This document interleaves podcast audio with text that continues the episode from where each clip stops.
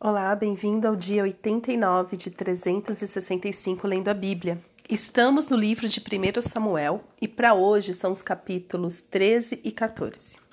Então aqui começa o reinado de Saul. Saul que foi escolhido. Nós vimos todo o processo de escolha de Saul, como Deus o escolheu. Só que Saul, agora a gente começa a ver o quanto ele não tinha sabedoria. E talvez você se pergunte, assim como eu também me perguntei, pensando assim: por que que esta pessoa que não tem um pingo de sabedoria, o Senhor colocou ele como rei sobre Israel? Eu não tenho uma resposta para isso. tem coisas que eu acho, né? Porque é assim, coisas que eu penso. É, que nem o, o Senhor fala para Samuel, né, que Saul ele foi escolhido e Deus usaria o reinado dele para derrotar os filisteus. E nós vemos que isso é muito verdade. Mesmo, lembra quando eu falo que Deus ele cumpre os propósitos dele independente do nosso coração? Porque assim, Saul, ele tem algumas guerras que ele ganha sim contra os filisteus, e é no reinado de Saul que Davi derrota Golias. E é no reinado de Saul que diz que Saul matou mil e Davi matou dez mil, e depois a gente vai ver a, a desavença que isso causa para Saul. Então, assim, os propósitos do Senhor se cumprem. Mas agora a gente vai começar a ver o quanto Saul, a falta de sabedoria, de discernimento. Gente, olha, Saul, vou te contar, viu? Vamos ver aqui o que, que ele apronta. Capítulo 13, versos come, começando no verso 8. Então, teve guerra lá, né? Só o contexto entre os israelitas e os filisteus. E Saul, né? Começa falando assim, verso 8: Saul esperou sete dias, segundo o prazo determinado por Samuel. Mas como Samuel não vinha a Gilgal, o povo foi se espalhando dali. então Saul disse: Tragam-me aqui o holocausto e as ofertas pacíficas, e ofereceu o holocausto.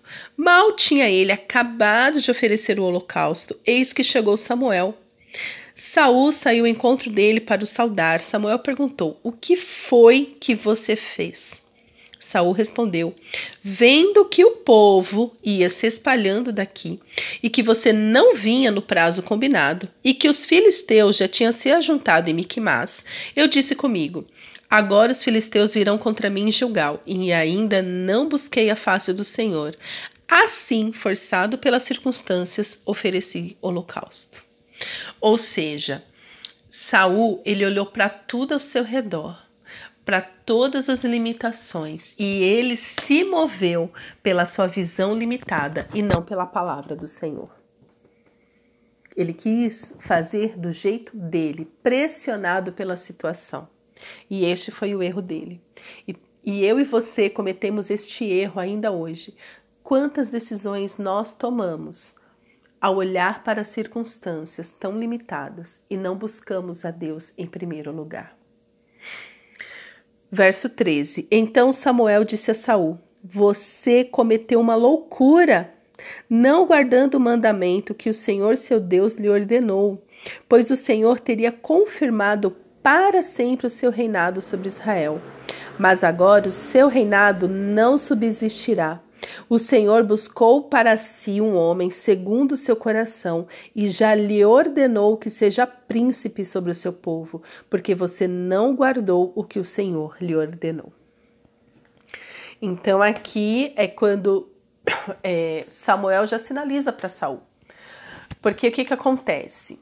Davi não era parente de Saul. Então, Saul lá na frente, quando ele morre, ele não deixa ninguém para herdar o trono. E o povo já queria Davi como seu rei. Então, gente, é, o problema quando nós tentamos fazer do nosso próprio jeito, pressionado pelas circunstâncias. É, eu lido muito com casais e uma pergunta que eu gosto muito de fazer para os casais é: por que que você escolheu esta pessoa para casar? Muitas mulheres, 99% das mulheres me respondem matematicamente assim: ah, é porque eu já estava eu já tinha passado dos 30 anos e eu queria casar e ter filhos. Por isso que eu casei. Ou seja, ela não casou porque ela teve um discernimento no Senhor, que aquele era um homem mesmo, que ela poderia casar com ele. Não. Ela perguntou primeiro para a sua idade biológica, ela olhou para todas as amigas que já estavam casadas com filhos e por isso ela tomou uma decisão. E agora, casada, ela fica pensando assim: nossa, como que eu errei neste casamento? Pois é. E os homens também respondem isso: de ah, eu queria alguém para casar e ela parecia ser uma boa pessoa, já que não tem tu, vai tu mesmo. Né? Que os homens também, assim, os homens para casar, eu acho que eles são piores do que as mulheres para escolher alguém. Por que, que você escolheu com essa mulher? Ah, porque a gente já estava junto há muito tempo né? Já ouvi isso. A gente já estava junto há muito tempo. Ai, não fazia sentido procurar outra pessoa. Mas até hoje, é, é por isso que eles estão com problema, né? E me procuram. porque até hoje nenhum casal me procurou e disse o seguinte: nossa, porque eu tinha muita certeza. Deus falou comigo que era ele, ele preencheu. Tudo que eu buscava num homem, eu achei nele. Ou então, tudo que eu queria que uma mulher fosse, eu achei nela. Não até hoje, nenhum dos casais com problemas me respondeu isso. Mas todos eles responderam o seguinte: eu olhei para as circunstâncias ao meu redor e por isso eu casei. E é isso que nós fazemos, né? Que é o exemplo mais fácil de casamento, mas pode ser isso um trabalho, tipo, ah, é o que tá pagando. Ah, é o que dá para pagar as contas. Ah, essa igreja que não vai para frente, mas ai, ai, sabe? É tudo um ai, é tudo olhando as circunstâncias. Então chegou a hora da gente buscar a Deus em primeiro lugar. Senhor, o que, que o Senhor quer que eu faça? O que está vindo do seu coração? Ainda mais casamento, gente. Casamento é algo muito sério.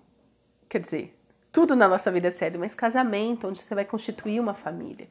E muitos desses casais que casaram assim, olhando para as circunstâncias, olhando para a idade biológica, a gente fala assim: ah, não, eu queria ter filhos logo, então estava ali, ele me pediu em casamento, eu aceitei.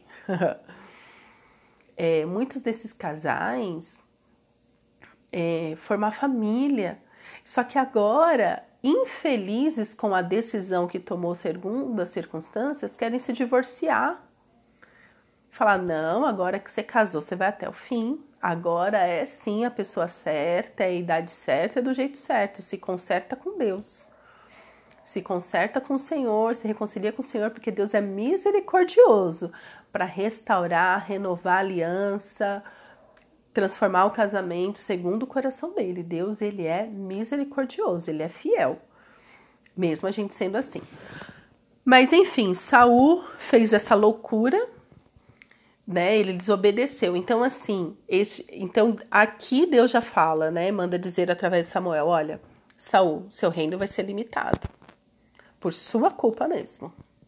Então, é, no capítulo 14, a gente já vê que Jonatas derrota, Jonatas é o, é o filho de Saul, que ele derrota os filisteus. Então, como eu falei, os filisteus, sim, eles são derrotados. Mas Saul gente, ele fica muito doido. No capítulo 14, nós lemos o seguinte, né? Então eles foram lá, foram para a batalha. É, Saul, é, Saul não, Jonatas conseguiu né, vencer os israelitas, mas ainda no capítulo 14 fala de um voto que Saul fez, um voto de tolo, que assim, ele tá em batalha, é, verso 24. Naquele dia, os homens de Israel estavam angustiados, porque a, a Saul havia levado o povo a fazer um juramento, dizendo: Maldito o homem que comer algo antes de anoitecer, antes de eu me vingar dos meus inimigos. O povo estava em guerra e ele proíbe os guerreiros de, de comer, de ficar forte para a batalha. Gente, jejum tem hora, tem lugar, tem discernimento. Então Saul, assim como ele já tinha feito antes o holocausto, ele continua fazendo voto de tolo, fica fazendo coisas que que não faz o menor sentido. Ele começa a destruir o povo, de, de ficar em baixa com o povo por causa dessas decisões. Então, mais para frente fala que Jonatas, que não sabia do juramento que o pai tinha feito o povo fazer, ele foi lá e comeu um favo de mel. E o povo falou para Jonatas, falou assim, Jonatas, o seu pai fez um voto, você não podia ter comido. Então, verso 29, Jonatas fala: Meu pai trouxe desastre sobre a terra. Vejam como os meus olhos brilham por eu ter provado um pouco de mel. Ou seja, Saul, ele foi se perdendo na sua insensatez. Ao invés dele se arrepender e falar, Senhor, me perdoa, é, buscar a face de Deus para ter sabedoria, para saber guerrear, não, ele vai fazendo as coisas de qualquer jeito. Ele vai se movendo com. Porque assim, parece certo, né, fazer um jejum, mas é na hora errada, é do jeito errado, é com propósito errado. Parece certo oferecer holocausto, mas é do jeito errado, entende? Deus não é bagunçado não, gente. Deus não é bagunçado não. Tem ordem, a gente já falou aqui de santificação. Então Jonatas fala isso. E qual que é o problema? É, verso 31. Naquele dia derrotaram mataram os filisteus, desde Miquimás até Aijalon. Então o que, que eu falei?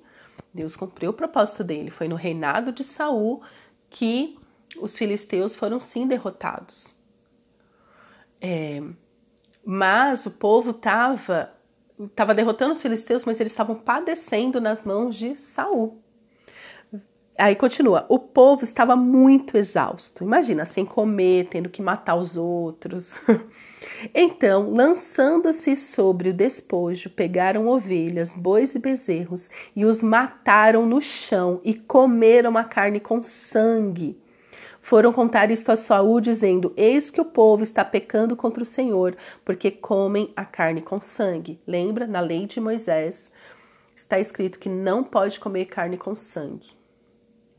Saul gritou: Traidores, rolem para aqui uma grande pedra. E Saul disse mais: Espalhe-se entre o povo e digam a eles que cada um me traga o seu boi e a sua ovelha e que os matem aqui, então comam, e que não pequem contra o Senhor comendo carne com sangue. Então todo o povo trouxe de noite a cada um seu boi e matou ali. E Saul edificou um altar ao Senhor. Foi o primeiro altar que lhe edificou. Então, gente, é, não façamos como Saul. Se você percebeu que você agiu de alguma maneira, de uma maneira tola, que não buscou o Senhor em primeiro lugar para tomar as suas decisões, se arrependa. Começa de novo. Deus é um Deus de recomeço. Ele, Deus, gente, Deus é maravilhoso. Deus não tem o menor problema de recomeçar. Deus, ele sempre está disposto a acolher um coração arrependido um coração quebrantado não desprezarás. Deus ele é perfeito, infinito em amor e misericórdia. Agora, se você fica com o coração duro, como de Saul, que vai fazendo as coisas do seu próprio jeito, vai tomando decisões que prejudicam não só você, mas todas as pessoas ao seu redor, aí, filho, Deus só fica olhando. Ninguém pediu ajuda dele. Deus já deixou claro o que era para fazer. Muitas das coisas na nossa vida, ah, eu não sei qual é o meu propósito de vida. Meu, vai ler a Bíblia, que tem muita coisa que já é propósito de Deus, que está aqui na Bíblia, que eu e você podemos seguir. Que é de ser honesto, de ser íntegro, de ter balanças honestas, de, do sim ser sim, do não ser não, de ser uma boa mãe, um bom pai, um bom marido, uma boa esposa, um bom filho. Tá tudo aqui. Ah, eu não sei qual é o, seu, qual é o meu propósito. Seu, seu propósito é resplandecer Cristo. Seu propósito é ter o temor do Senhor. Amém? Amém, igreja. É. Então, é, aqui a gente começa a ver a questão de Saul e como primeiro rei ele cai por falta de sabedoria dele mesmo, porque ele não buscou o Senhor. Então ele ganhou um presente de Deus, que foi o reinado, que foi a liderança do povo. Isso caiu para ele. Então, quantas coisas Deus nos presenteia com, com tanto amor e nós desperdiçamos porque não buscamos a sua face. Quantos presentes Deus já te deu e você, por ser um tolo, acabou desperdiçando. Talvez você tenha destruído o seu casamento. Talvez você tenha destruído a sua jornada profissional. Deus te chamou para fazer uma coisa X e você fez outra. Talvez você, é, você tenha destruído a sua família de origem, sendo rebelde. Ai, eu odeio minha mãe. Ai, eu odeio meu pai. Ai, eu odeio os meus irmãos. Ai, o mundo tá errado, só eu que tô certo. Talvez você tenha desperdiçado a sua saúde, comendo qualquer coisa, fazendo qualquer coisa, se entupindo de remédio. Qual presente Deus te deu e você foi um tolo administrar, ao administrar este presente? Arrependa-se hoje, para que no temor do Senhor, no arrependimento em Jesus, você possa recomeçar. Porque o nosso Deus é um Deus de recomeço. Ele abençoa, ele abençoa um coração arrependido. Então, sim, a sua casa, o seu casamento pode ser restaurado. Seus filhos podem sim andar nos caminhos do Senhor a partir de hoje, através do seu exemplo, da sua educação. Sim, tudo se faz novo em Cristo Jesus. Amém? Pai, obrigada pela tua palavra. Te pedimos perdão, Senhor, porque tantas vezes agimos como Saul, tentando fazer as coisas do nosso próprio jeito, seguindo, Senhor, as nossas limitações tomando decisões, Senhor, de acordo com as circunstâncias da nossa vida, a olhar para o nosso redor. Pai, nos ajuda a olhar para o alto, olhar para o Senhor e buscar a tua instrução em primeiro lugar. Que possamos, Senhor, ser cheios do Espírito Santo para andar na Sua vontade, na Sua verdade e resplandecer Cristo por onde a gente passar. Nos abençoa, Senhor, conforme a tua vontade. Perdoa, Senhor, os nossos pecados, a nossa rebeldia. E revela a nós, Senhor, a tua vontade, que é boa, perfeita e agradável. É o que te pedimos, Paizinho. Em nome de Jesus. Amém.